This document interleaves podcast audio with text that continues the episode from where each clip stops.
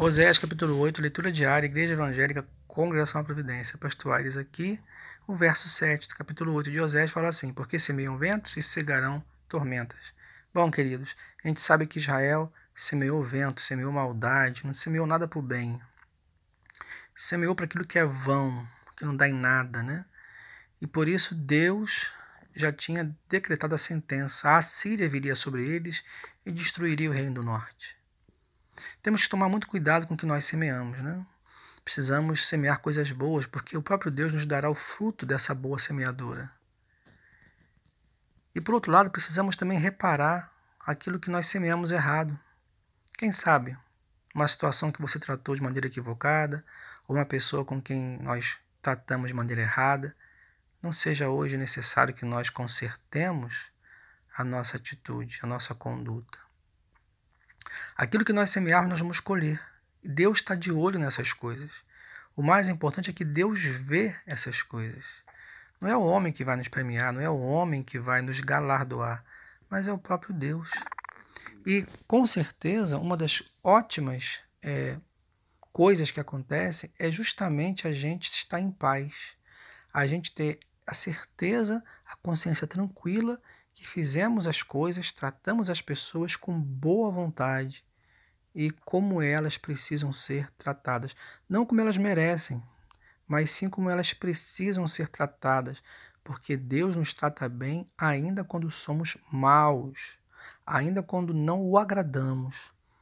Portanto, faça um, um check-up de como você pode consertar ou de como você pode recomeçar o teu jeito de semear para a vida. Porque lá no final dessa vida, o que vai valer não é o que nós construímos, né? mas sim como nós vivemos, se nós amamos, se nós usamos da bondade que Deus nos ensinou, se nós fomos mansos como Deus ensinou, é isso que vai valer. Se nós ajudamos outras pessoas a se aproximarem de Deus ou não. É isso que vai valer. E o próprio verso 7 fala que se eles por acaso conseguissem né, produzir algo, quando diz aí, né, a erva não dará farinha, se a der os estrangeiros, ainda assim eles não teriam nas suas mãos o fruto, porque eles semearam para o mal. Gente, aquele que se acha esperto, ele nunca vai comer do resultado que ele espera. Certa situação eu, eu vi uma pessoa tentando, ou até conseguindo, enganar outra pessoa. Mas será que essa pessoa ela vai ter o resultado nas suas mãos? Segundo a Bíblia, não. Esse fruto vai escorrer pelas mãos dessa pessoa e ela não verá. Né? No caso aí foi dinheiro. Ela não verá esse dinheiro ser bênção na sua vida. O verso 14 diz assim: Porque Israel se esqueceu do seu Criador e edificou palácios e Judá multiplicou cidades fortes, mas eu enviarei fogo contra as suas cidades, fogo que consumirá os seus palácios. Olha o verso 14, dizendo que Israel, Israel se deu à vaidade, edificou palácios, Judá multiplicou suas cidades fortes. Olha o foco, né? Tanto do Reino do Norte quanto do Reino do Sul. Como eles focaram em coisas que por si só não se sustentam. Israel, Reino do Norte, em palácios focado na vaidade, na aparência. Judá colocando a sua confiança na proteção de cidades fortificadas. Mas quem viria contra eles era o próprio Deus. Porque Deus, em última instância, ele é o juiz. Ele é o juiz sobre todos. Todos estaremos diante de Deus. E aqueles que crerem em Jesus que entregaram as suas vidas a Jesus, que fez muito por nós ao morrer por nós na cruz do Calvário, ele vai dizer: Vinde para cá, meus filhos queridos. E aqueles que desprezaram, que não creram, que não entregaram a sua vida ao Salvador, mas quiseram viver para a maldade desse mundo, ele vai dizer: Apartai-vos daqui, porque eu não vos conheço. Queridos, nós precisamos focar na verdade do Evangelho. Se Deus nos der condições de termos as coisas ou de fazermos certas coisas, que alguns não podem fazer ou que alguns não podem ter, amém, amém. Não há que se culpar por isso. Mas o nosso foco, a nossa prioridade, aquele a quem nós amamos tem que ser Deus. E a nossa confiança tem que ser Deus. E não nos nossos palácios ou nas nossas cidades fortes. Eu não sei o que, o que os palácios poderiam ser na sua vida, eu não sei quais cidades fortes você poderia ter na sua vida, mas eu sei que Deus é que tem que ser a nossa prioridade. Deus, é em Deus que nós temos que colocar a nossa confiança porque nada nessa vida por si só se sustenta. Os palácios vão embora, as cidades fortes com o tempo elas caem, mas nosso Deus não. Nosso Deus ele é eterno. Ele é forte, ele permanece. Então, meu amado, ponha a sua confiança sempre, não no que você pode fazer, no que você pode ter, mas em primeiro lugar em Deus. Esse Deus sim ele diz, né? Que nós podemos tudo nele, porque ele nos fortalece. Foi isso que o apóstolo Paulo disse: tudo posso naquele que me fortalece. Então, é nele, é nele que nós fazemos as coisas. E se você é talentoso, talentosa, glória a Deus por isso. Mas foi Deus quem te fez assim. Deus te abençoe em nome de Jesus. Oséias capítulo 8, leitura diária, Igreja Evangélica, Congregação à Providência. Pastor Aires aqui. O verso 7 do capítulo 8 de Osés fala assim: Porque semeiam ventos e cegarão tormentas. Bom, queridos, a gente sabe que Israel semeou vento, semeou maldade, não semeou nada o bem. Semeou para aquilo que é vão, que não dá em nada, né?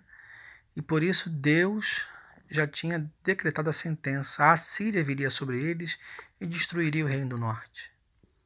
Temos que tomar muito cuidado com o que nós semeamos, né?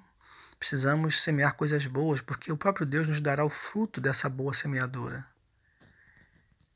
E por outro lado, precisamos também reparar aquilo que nós semeamos errado.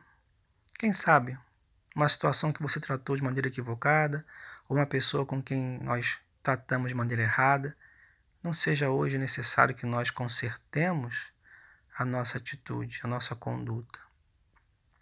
Aquilo que nós semearmos, nós vamos colher. Deus está de olho nessas coisas. O mais importante é que Deus vê essas coisas. Não é o homem que vai nos premiar, não é o homem que vai nos galardoar, mas é o próprio Deus.